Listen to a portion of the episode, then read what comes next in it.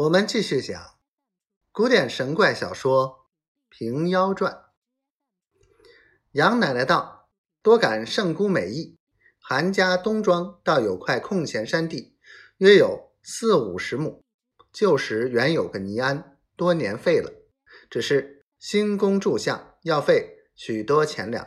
韩家就极力布施，恐不够用。”圣姑姑道：“不费贵府一分钱钞。”贫道有个儿子，叫做左处，现在剑门山关王庙中出家做道士。他从幼传得丹法，善能点白为黄，只不曾遇到个有福之人，所以不敢轻视。这个福不是寻常之福，乃是仙福。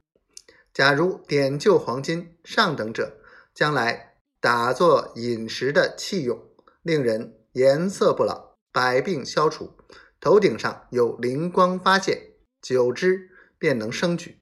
下等者，将来倒换与人，还是十倍。贵府只出些本钱，待贫道母子点化黄金来用。兴造盈余，还要添些利钱纳还。若多点些，把来布施贫人也好。昨贫道已将此事问过祖师。祖师连称善哉善哉，无量功德。你若无此仙福，祖师亦不轻许。但此事全秘密，倘或泄露，事迹难成，反而不美。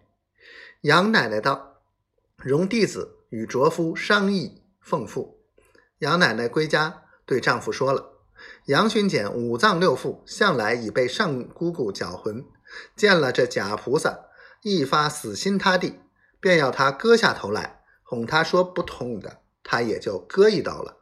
况且点化乃仙家常事，岂有不信？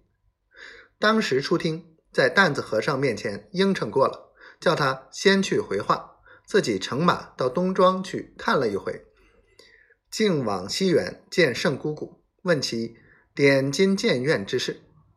婆子道：“别的不难，只要一所净房。”在旷野去处，鸡犬不闻，人迹罕至的，在内作用方妙。杨巡检道：“弟子是到毕庄看了，地面尽宽，足可起建道院。如今仅要一所净房，除非就在毕庄住下。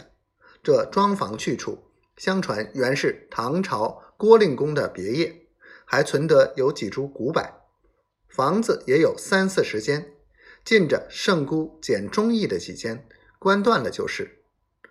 庄仆们自在外面一带，与里头绝不相干。吩咐了他，自然不放人来混扰。